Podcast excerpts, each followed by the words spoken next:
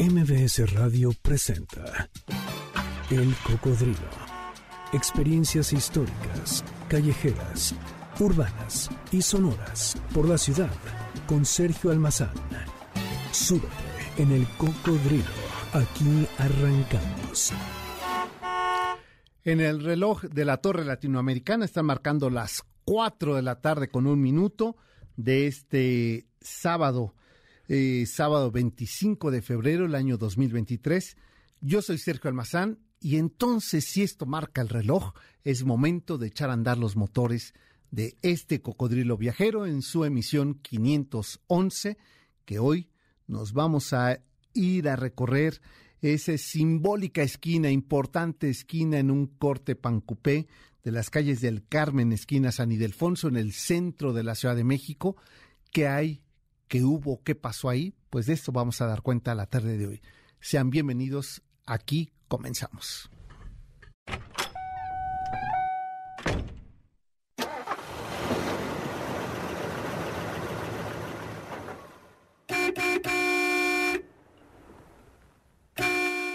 Era el 9 de septiembre de 1572 cuando los primeros 14 jesuitas arribaron por San Juan de Lúa a Veracruz, a México. Casi 20 días después de ese arribo al puerto, bajo las órdenes del padre Pedro Sánchez, primer superior provincial de la provincia mexicana de la Compañía de Jesús, arribaron a la Ciudad de México. Una vez establecidos en la capital del virreinato novohispano, Sánchez promovió la fundación de un colegio seminario en 1573. Ese mismo año comenzarían a recibirse a los primeros noviciados.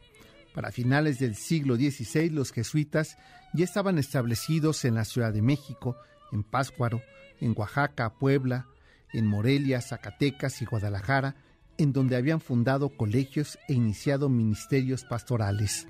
También habían iniciado misiones en regiones de Sinaloa, Durango, Coahuila, Zacatecas y San Luis Potosí. En un principio, la corona española consideró suficiente el número de misioneros en América razón por la cual retrasó la autorización a los jesuitas. Desde su llegada en 1572, la Compañía de Jesús eh, hizo una labor muy importante en la fundación de colegios y universidades en, en las ciudades pobladas por españoles y a partir de 1589 iniciaron la fundación de misiones para los indios de las zonas selváticas y apartadas.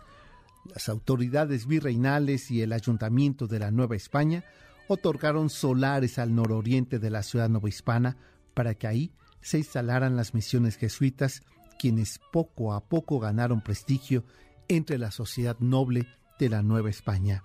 En el antiguo barrio mexica de Aztacalco, los jesuitas realizaron las primeras edificaciones para fines educativos, como fue el Colegio de San Gregorio, y en 1603 quedó concluida las obras del Colegio Máximo de San Pedro y San Pablo, es decir, desde hace 420 años que este portentoso edificio barroco ha sido testigo de los momentos más importantes de la historia del país, en el cuadrante donde hoy se ubica entre las calles del Carmen, República de Venezuela y San Ildefonso, los muros gruesos y altos han recibido lo mismo a estudiosos como Sigüenza y Góngora de la época virreinal, vio la expulsión de los jesuitas en 1767 cuando su rector Rodríguez Puebla tuvo que ver cómo la milicia real los despojaba de sus pertenencias y abandonaban los colegios que tantos conocimientos, discusiones y aportaciones humanísticas habían realizado a la vida colonial.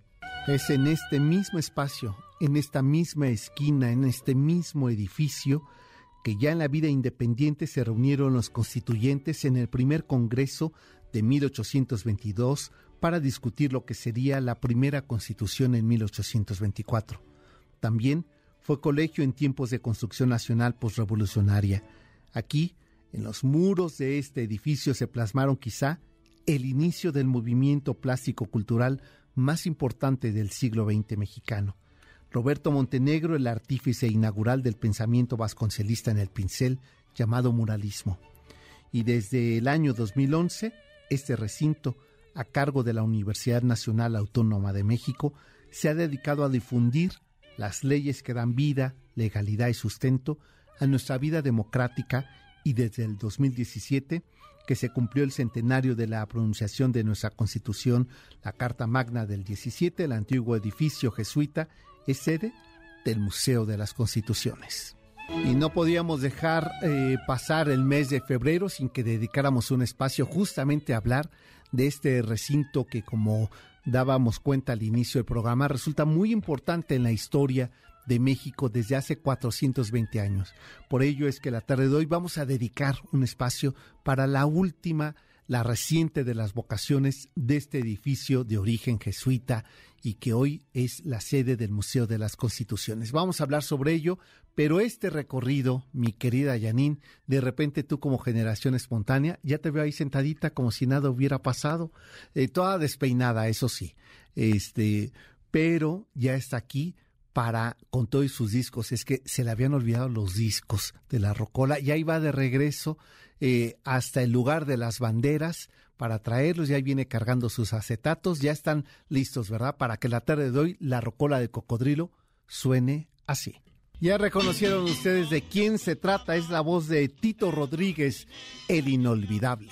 Pablo Tito Rodríguez Lozada nació en San Juan de Puerto Rico el 4 de enero de 1923, hace 100 años en el seno de una familia humilde y numerosa, hijo de padre boricua, Juan Rodríguez, y de madre cubana, de Holguín, de nombre Severina, pero a los que los dos, a los que todos llamaban Nina.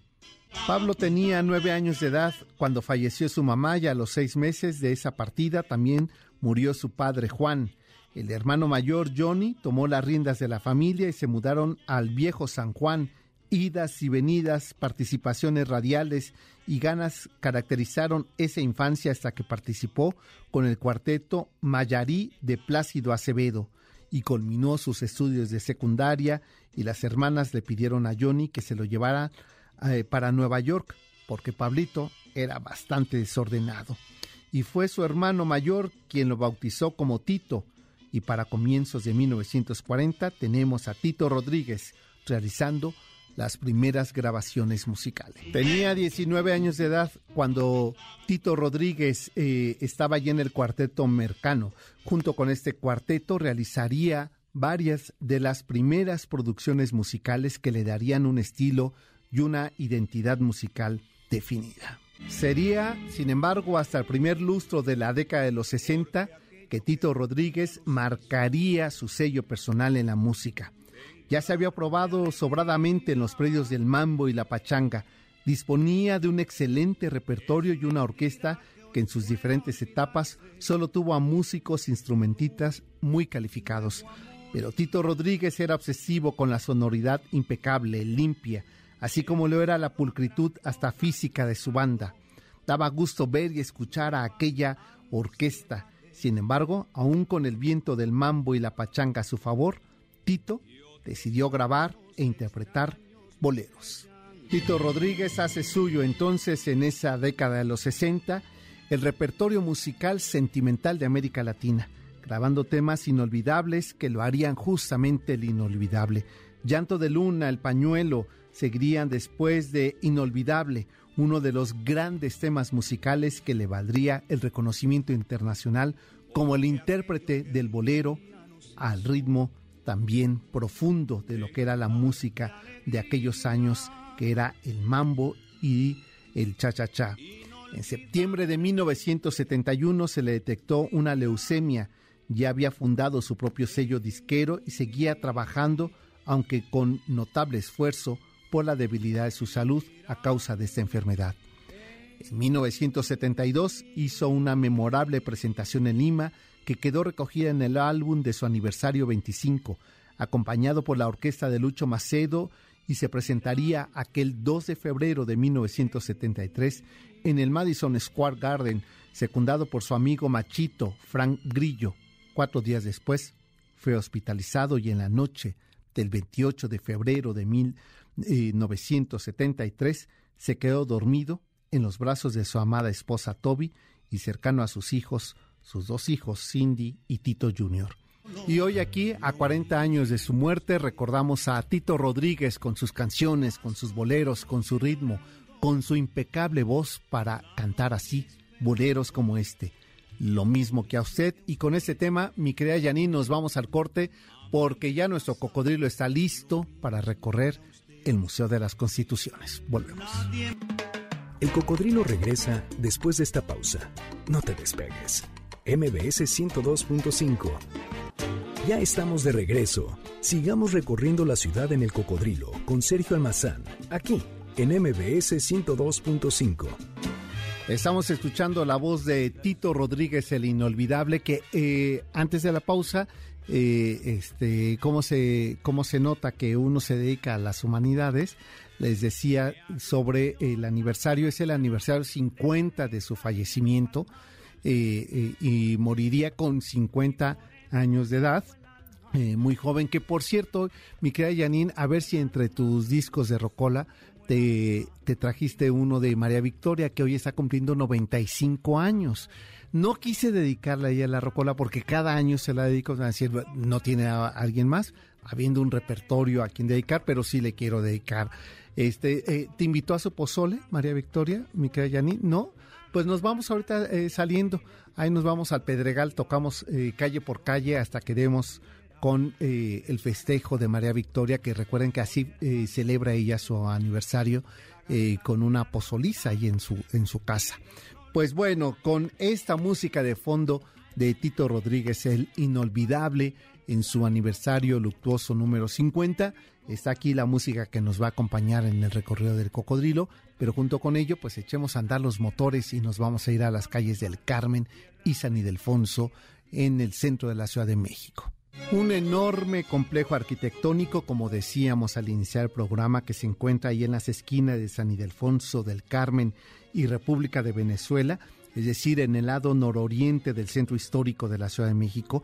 Este edificio, esta construcción testigo de la historia de México desde hace más de 400 años, cuenta la historia que sería don Alonso de Villaseca quien donó esos solares para la Compañía de Jesús y fueron ellos quienes lo destinaron para alzar el templo y colegio de San Pedro y San Pablo entre los años de 1576 y 1603, es decir, hace 420 años de su inauguración y que funcionó como espacio educativo y de revolución de ideas hasta su expulsión de los jesuitas ocurrida en el año de 1767 y a su salida de América, los agustinos se encargarían de su administración, pero a finales del siglo XVIII fue convertido en cementerio debido a los problemas de epidemias que azotaban la capital novohispana.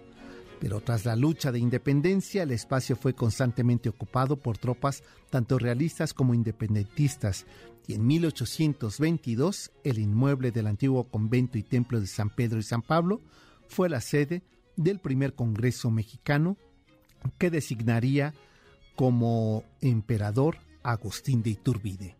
Para 1824 se instauró ahí en ese mismo lugar el Congreso Constituyente que instauraría así un concepto nuevo que se ha defendido por este espacio de tiempo, el concepto de la República.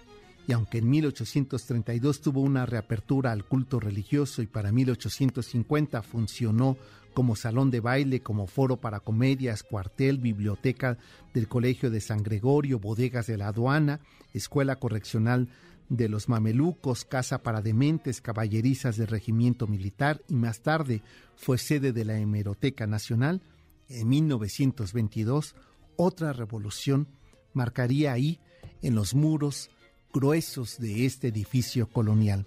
Sería el propio José Vasconcelos, entonces ministro de Educación, quien mandó modificar y reparar el edificio que se encontraba anexo al antiguo templo para crear la sala de discusiones libres de la Universidad Nacional de México y encargaría al artista José Enciso realizar el vitral del escudo de la universidad y otros más sobre la identidad nacional que fueron realizados por Eduardo Villaseñor en una técnica de vidrio emplomado, y en el fondo del templo, en lo que fuera el altar mayor, en el ábside, el artista Roberto Montenegro pintaría El árbol de la vida y Gabriel Fernández Ledesma ejecutó un lambrín de azulejos. Entre 1927 y 30, el antiguo templo fue anexo a la Academia de San Carlos y otras de sus partes albergó la Escuela Popular Nocturna de Música. Se creó ahí también la Escuela de Teatro y en el 44 se instaló la Hemeroteca Nacional hasta que finalmente se iría al sur de la ciudad, ahí en el circuito de Ciudad Universitaria.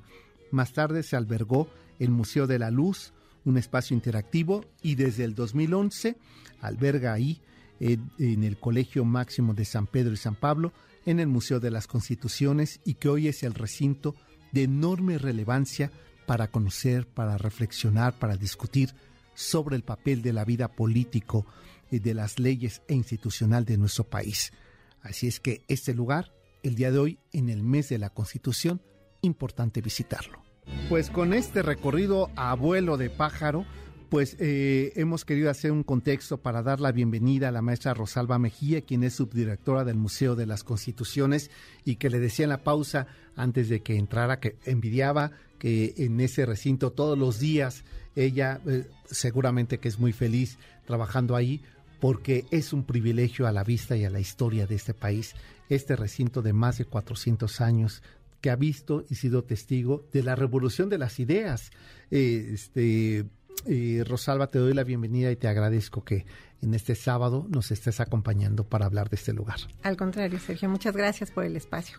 Y bueno, comencemos. A ver, ya hacíamos un recorrido rápido de un lugar de 420 años que ha sido testigo de la historia de México con una de las compañías más revolucionadas, eh, más críticas, más reflexivas y que dio la posibilidad de un pensamiento ilustrado en la Nueva España como es la Compañía de Jesús, ¿no? Sí, sin duda una de las compañías dedicadas a la educación, la más importante en el virreinato, no solo aquí, bueno, obviamente en Europa. Eh, y esta característica de avanzada, de ideas ilustradas, se ve incluso en la arquitectura del recinto. Claro. El museo, ya que hice todo esta, este eh, muy puntual recorrido del inmueble, el museo está localizado en lo que era el templo del colegio. Exacto. Eh, hay dos lotes vecinos que eh, son, ahorita están ocupados por el Instituto de Bellas Artes, el IMBAL, pero en el templo precisamente los jesuitas innovaron con dos elementos fundamentales. por un lado, pues utilizaron material de la región. El recinto fue construido con piedra tesontle, porque sabían, ya desde entonces, sabían de la vulnerabilidad del suelo. suelo. Y también crearon unas cúpulas de mampostería, que son distintas a las que conocemos eh, con nervaduras, que son esos como gajitos, eh, digamos, de naranja. Entonces, esos dos elementos también dieron un toque distintivo a este colegio que, como bien dices, cumple ya 420 años. Exacto. Y que eh, dices algo muy importante a nivel arquitectónico porque justamente eh, esto con otros elementos como la guardamalleta, la columna estípite, se suma a lo que se conoce como la arquitectura ignaciana o jesuita, ¿no? Que fueron este embellecer y dotarle de características eh, no solamente arquitectónicas ornamentales, sino de fe. Eh, consideraban los jesuitas, ¿no? Que las fachadas deben de ser la puerta de entrada a la adoración a Dios a la reflexión de las ciencias, del conocimiento eh, libre y crítico. Entonces, sus fachadas ya eran una invitación a cruzar la puerta y este edificio característico no es la excepción. Así es, precisamente al ser el primer colegio jesuita que se funda en, la Nueva España, en las colonias españolas, eh, los arquitectos encargados decidieron apegarse a la iglesia de Jesús en Roma, en la casa de los jesuitas. Entonces sí es eh, una fachada muy similar que tiene dos nichos en los que se presume que debía estar de un lado San Pedro, del otro lado San, Pablo, eh, que son precisamente los santos a los que se dedicó el templo. Y bueno, pues esa esquina es importantísima por muchas cosas, ¿no? Entre ellas, por ejemplo, 1767, cuando siendo su rector eh, Rodríguez Puebla, que por ello la siguiente calle lleva un nombre, el nombre de él, y que me parece importante que se conserve ese nombre, porque eh, las crónicas del siglo XVIII y las del XIX hablan de lo terrible que fue la salida, la expulsión de ellos, donde veían en las calles de eh, San Ildefonso los libros, los documentos que avalaban y le daban su lugar e importancia de estar en la Nueva España y verlos quemar, eh, ver destruir eh, lo que era su acervo histórico de la Nueva España, tuvo que haber sido un suceso que marcaría la historia no solamente de, de la Nueva España, sino también del pensamiento crítico novohispano y este lugar siendo testigo de ello. Así es. Sí, pues fue uno de los tantos acontecimientos que podemos eh, relatar a quienes visitan el recinto. Eh, pues de hecho ofrecemos dos recorridos, ¿no? Por un lado el recorrido patrimonial, que hace referencia a todos los elementos artísticos que tiene el recinto, algunos ya los has mencionado, eh, que incluye también hablar de la historia del recinto, precisamente. Cuando son expulsados los jesuitas, pues termina una etapa importante de este, en la historia de este edificio, pero da pie, años después, a ser ocupado por el poder civil. Exacto. Eh, y pues ser testigo del nacimiento de esta nación.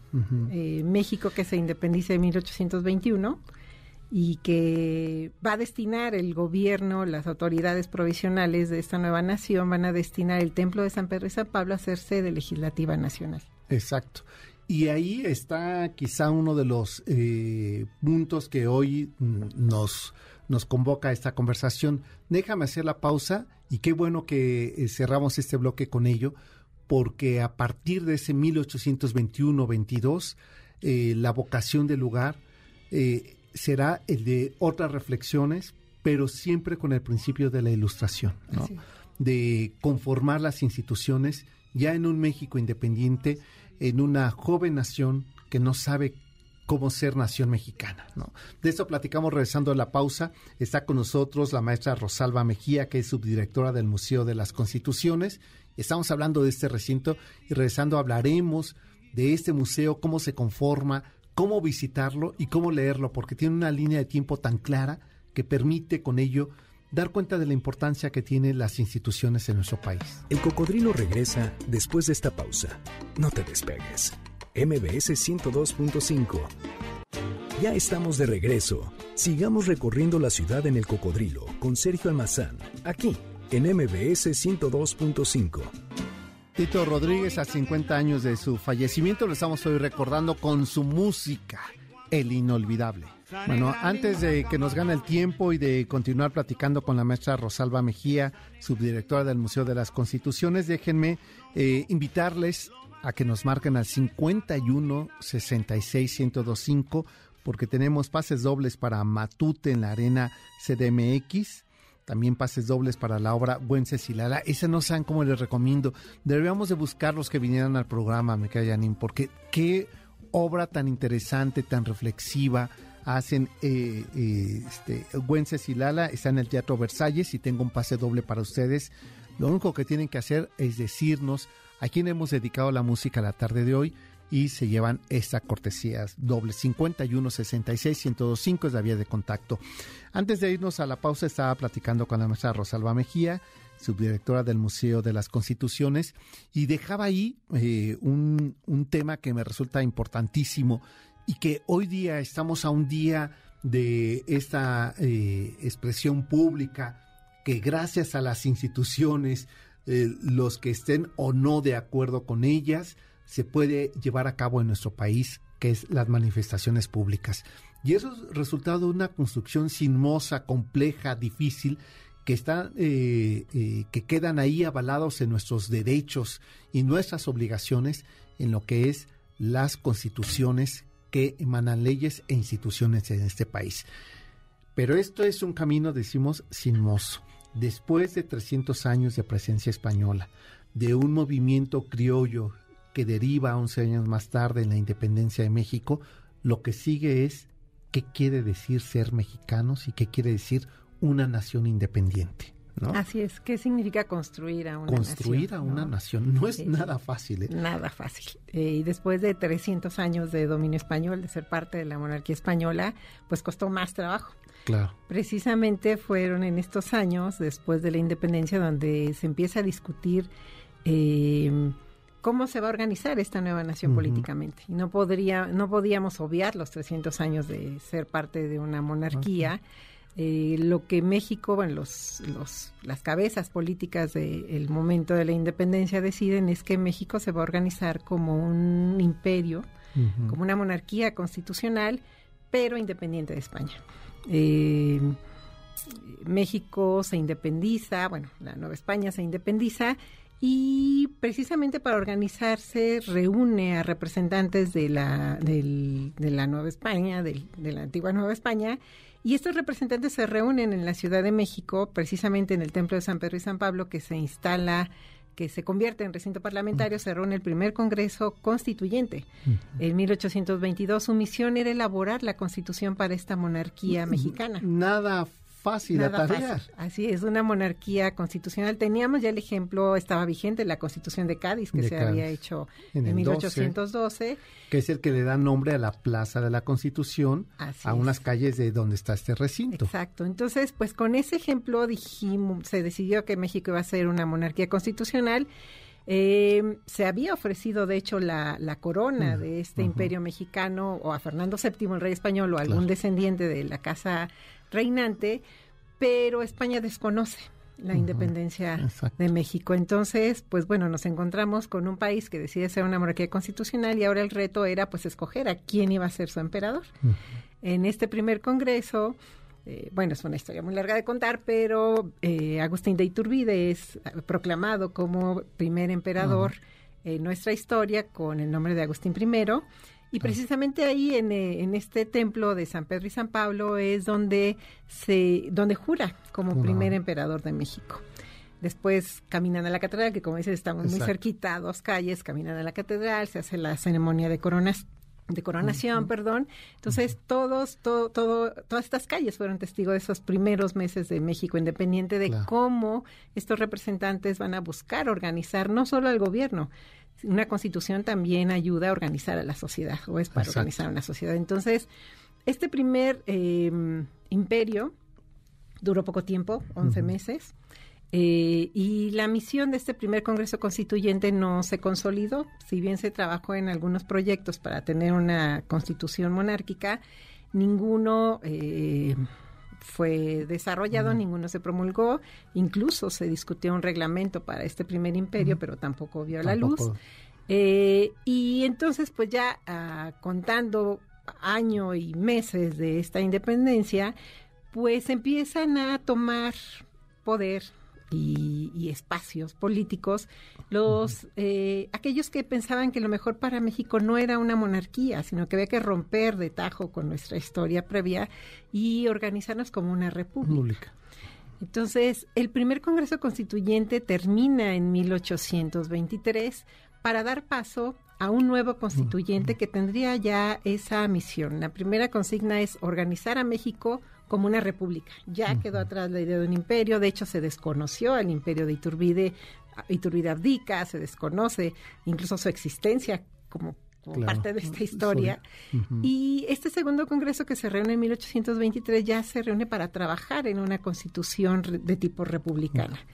El trabajo del congreso dura casi un año y finalmente, para octubre de 1824, tenemos ya el primer documento de la historia de México independiente, que fue la Constitución de 1824, que organizó a México como una república. Eh, y precisamente en, el edificio de San Pedro y San Pablo se promulga la Constitución y juran como presidente, como nuestro primer presidente, Guadalupe Victoria. Victoria. Así es. Y a partir de ahí tendrá también un periodo que diríamos, bueno, se sientan las bases para la incipiente, para la joven eh, nación mexicana. Así es. Pero bueno, vendrán otros problemas, otros personajes, eh, algunos que incluso se hacen llamar Alteza Serenísima. claro. Eh, se busca desconocer esa primera constitución, ¿no? Y será hasta el 57. Así es. Eh, ya diste un gran brinco, pero en efecto, si bien en la primera discusión en estos parlamentos fue o monarquía o república, después de que se promulgue la Constitución del 24, la discusión va a ser república central o república federal. ¿Qué implicaba?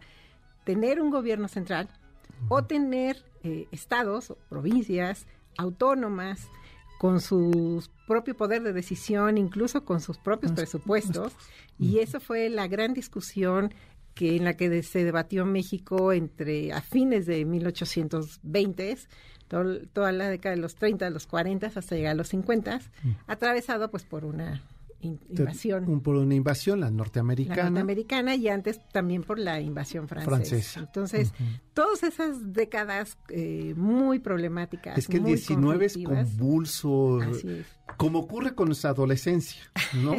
de enorme confusión. Digo, si se permite esta analogía, pero lo que quiero decir con esto es que estamos naciendo como nación. Así es. Y eso es prueba y error. Sí, y con muchos grupos políticos, muchos eh, grupos con poder social y con muchos intereses luchando por ver qué es lo que más les convenía, sin duda, y lo que más le convenía al país. Eh, por eso nuestra historia constitucional es tan larga y tan rica. Durante el siglo XIX hubo siete documentos, llámese constituciones, llámese, por ejemplo, un documento que fueron las siete leyes, eh, actas de reformas, ah, que todas tenían la intención de reorganizar al país bajo nuevos criterios políticos, nuevas eh, organización incluso territorial hasta que llegamos hasta 1857 con esta generación conocida como la de los liberales, encabezada por Juárez, que logra con la revolución de Ayutla, eh, pues hacer que Antonio López de Santana salga de, la escena. Y eh, busca precisamente eh, retomar los principios del liberalismo mexicano que había surgido por ahí de los 1830, pero plasmarlos ya en una constitución con una forma de gobierno en la que se viera la evolución de esta historia constitucional, de estos años difíciles en la construcción de, nuestro país y asentar principios que tendían más a eh, la, actuación democrática y reconocer a grupos sociales que habían estado olvidados, reconocer y hablar ya de libertades y garantías para muchos de estos grupos con la Constitución de 1857 y que fue complementada con varias leyes que conocemos como leyes de reforma. exacto. Y que tiene como fundamento uno básico, indispensable, que era separar al Estado de la Iglesia. Así es. Y que con ello sentar las bases justamente de un pensamiento liberal y de un sistema constitucionalista que no se verá reflejado hasta 60 años más tarde. Así es. Pero déjame hacer una pausa y hablamos de esto, eh, de esta constitución, la del 17, que también tendrá lo suyo. Eh, pero primero hacemos la pausa y volvemos. Esto es el cocodrilo. El cocodrilo regresa después de esta pausa. No te despegues. MBS 102.5. Ya estamos de regreso. Sigamos recorriendo la ciudad en el cocodrilo con Sergio Almazán, aquí en MBS 102.5. ¿Cuándo, cuándo, cuándo es la voz de Tito Rodríguez? a quien estamos recordando en su aniversario luctuoso. No se te olvide, María Victoria, mi querida Janine, ¿eh? ya se la había olvidado. No, no, no, si les digo que lo que hace la edad.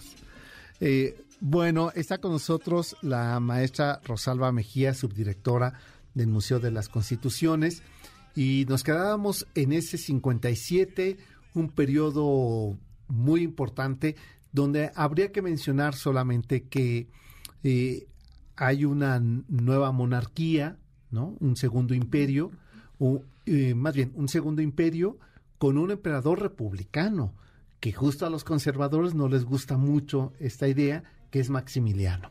Así es. Pues se promulga la Constitución del 57, a los pocos meses viene una guerra civil eh, en la que se debaten liberales contra conservadores, los que estaban totalmente en contra de esa nueva constitución y esta guerra, que fue la llamada Guerra de Reforma, dura tres años. Eh, finalmente gana apenas el grupo liberal, eh, consolidar el gobierno liberal con Juárez a la cabeza como presidente interino fue muy difícil. Y precisamente en un México eh, devastado económica y socialmente por la guerra, pues Juárez toma la determinación de suspender el pago de la deuda. Necesitamos dinero para reconstruir el país. Y entonces eh, pues estas potencias europeas eh, ven la oportunidad de invadir México y poner una cuña al, expansionismo de Estados Unidos. Entonces, pues España, Francia, eh, Inglaterra. invaden. Curiosamente, Inglaterra y España negocian el pago de la deuda, se retiran, pero los que se quedan aquí van a ser las tropas francesas eh, con eh, representando los intereses de Napoleón III, que quería precisamente ser un bastión frente a la expansión norteamericana y recuperar las, las hazañas o simular las hazañas de su tío Napoleón, Bonaparte. Entonces, cobijado por esta invasión militar francesa, eh, llega Maximiliano de Habsburgo como que se va, a ser el segundo emperador en la historia de México y precisamente va a ser un monarca que en Europa era parte de esta eh, de estas generaciones de monarcas con ideas liberales, eh, ilustrados, liberales. que sabían y reconocían de las libertades de los hombres, de, estas ideas ilustradas, de los derechos humanos. Entonces, eh, en realidad los conservadores que los traen que lo traen aquí para acabar con una constitución liberal y para recuperar el poder del clero pues se topan con pared, porque Maximiliano, de hecho, invita a Juárez a que gobiernen juntos, porque comulgaban con muchas de estas ideas eh, que la Constitución del 57 había puesto ya sobre la mesa para organizar el país. Incluso eh, Carlota también era una... Eh, convencida, mujer ilustrada, claro, y convencida de los derechos humanos. Así es, y, de, de, de, reconocer, de valorar la riqueza del territorio, ¿no? Eh, eh, Maximiliano, pues bueno, todos conocemos el trágico fin de Maximiliano, este imperio duró pues tres años sin consolidarse, en realidad era solo dueño del terreno que pisaban porque el resto del país estaba eh, en guerra. En guerra. Eh, ahora no liberales contra conservadores, sino republicanos, defendiendo a la república encabezada por Juárez contra los el ejército invasor. Entonces en el 67 es fusilado Maximiliano y esto, incluso el mismo Juárez, cuando regresa a la Ciudad de México encabezando el gobierno que había oído pues hasta Chihuahua, habla de que fue una segunda independencia para México. Y el haber derrotado a, este, a esta invasión extranjera le da una legitimidad eh, que se va a respaldar en la Constitución del 57, una constitución que apenas pudo ponerse en práctica y que Benito Juárez, después de estos cinco años más de guerra, eh, va a tener que eh, ver la manera de que le funcione para hacer un gobierno, ¿no? Para gobernar. Eh, y pues bueno, para no ir a hacer un recorrido puntual, porque es mi tema de especialidad como historiadora, pues esta constitución duró 60 años. Exacto con esa constitución reformada para reelegirse, muy reformada para otras cuestiones económicas, gobernó Díaz durante 30 años. Y pues el mismo Díaz va a ser objeto de oposición. Porque precisamente después de 30 años en el poder, la constitución ya no era lo que era en 1800. Lo que necesitaba incluso el propio país, ¿no? Y surge así la del 17. ¿Qué ocurre con la del 17? Pues eso descubran ustedes visitando el museo, porque ya casi nos tenemos que despedir. Eh, y es bien apasionante ¿eh? el tema de las constituciones, por lo cual, eh, este, Rosada, te voy a pedir que pronto nos visites para que sigamos hablando de este papel y del papel que hoy tiene el museo. ¿Qué días, qué horarios? no tiene costo. No tiene costo. Es un recinto de la Universidad Nacional Autónoma de México. Eh, no tiene costo, abrimos de miércoles a domingo, de 10 de la mañana a 5 de la tarde. Y pues precisamente en el mes de la Constitución, que ya casi termina, eh, tenemos una exposición que dedicamos a hablar de los derechos y la COVID-19, cómo la pandemia afectó nuestros derechos, porque además todavía no termina. Entonces hay que saber qué ha pasado con este ejercicio de derechos. Tenemos también la oferta digital para los que no pueden venir a la Ciudad de México en nuestra página que es Museo de las Constituciones.unam.mx, una exposición digital sobre el 5 de febrero, en donde planteamos qué celebramos, por qué celebrar la Constitución. ¿Por qué celebrar la Constitución? Y para cerrar estas actividades del mes de la Constitución, el próximo martes a las 6 de la tarde vamos a tener una charla eh, vía Facebook Live con Francisco Burgoa, que es un mm, constitucionalista, un profesor de la UNAM muy reconocido y apasionado de esta historia constitucional de México. Vamos a hablar precisamente de los mitos y realidades de la Constitución a sus 106 años. Ah, Esto va a ser martes, les repito, a las 6 de la tarde. Eh, en, Facebook. El Facebook del museo, que es Museo de las Constituciones. Ahí ustedes se conectan y ahí está la conferencia. a las 6 de la tarde, hora de la Ciudad de México. Perfecto. Y eh, pues si me das... Y terminando febrero vamos a, en el mes de marzo, con motivo del 8 de marzo, que es el Día Internacional de la Mujer, vamos a inaugurar una exposición que se llama Mujeres que bordan, manos que denuncian, para ah. hablar de pues esta lucha interminable de el respeto a los derechos de las mujeres. Oye, pues bueno, ¿te parece que entonces en marzo vengas aquí nuevamente muy bien. y hablemos de ello que para mí es un tema fundamental que tenemos que seguir abordando en los medios de comunicación y en el espacio público y privado, es decir, en las escuelas como en nuestras casas. Nos tenemos que ir, ¿verdad, mi querida? Nos vamos mandándole un abrazo fuerte a nuestra querida María Victoria, que ya nos vamos por el pozole pásenla bien, se quedan con el doctor Zagal, que no me han dicho de qué va a hablar, pero descubran ustedes, quédense aquí. Ah, del renacimiento va a hablar. Ah, pues me parece muy buen tema. Así es que hoy sí lo voy a escuchar, fíjense. No, quédense con el doctor Zagal y con la programación de MBS 102.5. Nos encontramos el próximo sábado en punto de las 4 de la tarde. Pásenla bien, buena tarde. MBS Radio presentó El Cocodrilo. Experiencias históricas, callejeras, urbanas y sonoras por la ciudad. Súbete en el cocodrilo. Nos escuchamos el próximo sábado aquí, en MBS 102.5.